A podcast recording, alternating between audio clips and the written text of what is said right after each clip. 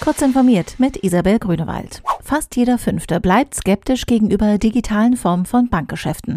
In einer repräsentativen YouGov-Umfrage im Auftrag des Genossenschaftsverbandes gaben 18 Prozent der Befragten an, dass sie grundsätzlich Online-Banking und mobile Formen wie kontaktloses Bezahlen nicht nutzen möchten. Haupthemmnis der Skeptiker ist die Angst vor Betrug. Dennoch erwartet der Verband im Zuge der Corona-Pandemie dauerhaft Auftrieb für digitale Kanäle. Gut jeder zweite derjenigen, die Bankgeschäfte nun vermehrt auf digitalen Kanälen abwickeln, begründet dies mit höherer Hygiene.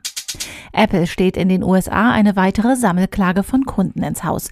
Diesmal geht es um das sogenannte Flexgate-Problem, bei dem der Bildschirm von 13 bzw. 15 Zoll Modellen der MacBook Pro Baureihe nach einiger Zeit nicht mehr korrekt arbeitet.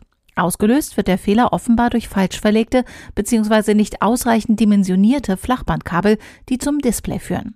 Die Sammelklage behauptet nun, Apple habe den Defekt wissentlich verschwiegen. Vor dem Reparaturprogramm, das kostenlos ist, mussten Betroffene bis zu 850 US-Dollar für die Reparatur zahlen. Die Klage soll erreichen, dass betroffene Kunden diese Kosten ersetzt bekommen oder Ersatzgeräte erhalten.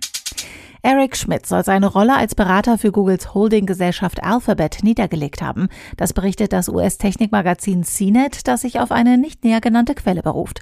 Demnach hat Schmidt das Unternehmen bereits im Februar verlassen. Schmidt war von 2001 bis 2011 CEO und anschließend Vorstandsvorsitzender bei Google. Nach der Umstrukturierung wurde Schmidt Vorstandsvorsitzender im neuen Dachkonzern Alphabet Incorporated.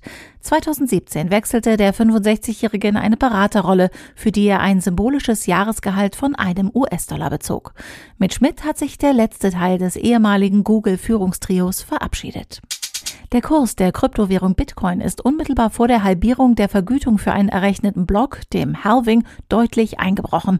Nachdem der Kurs zunächst in der Nacht zum Freitag kurzzeitig die Schwelle von 10.000 US-Dollar überschritten hatte, trennten sich am Wochenende viele Investoren von ihren Bitcoin-Beständen, was zu einem regelrechten Crash führte.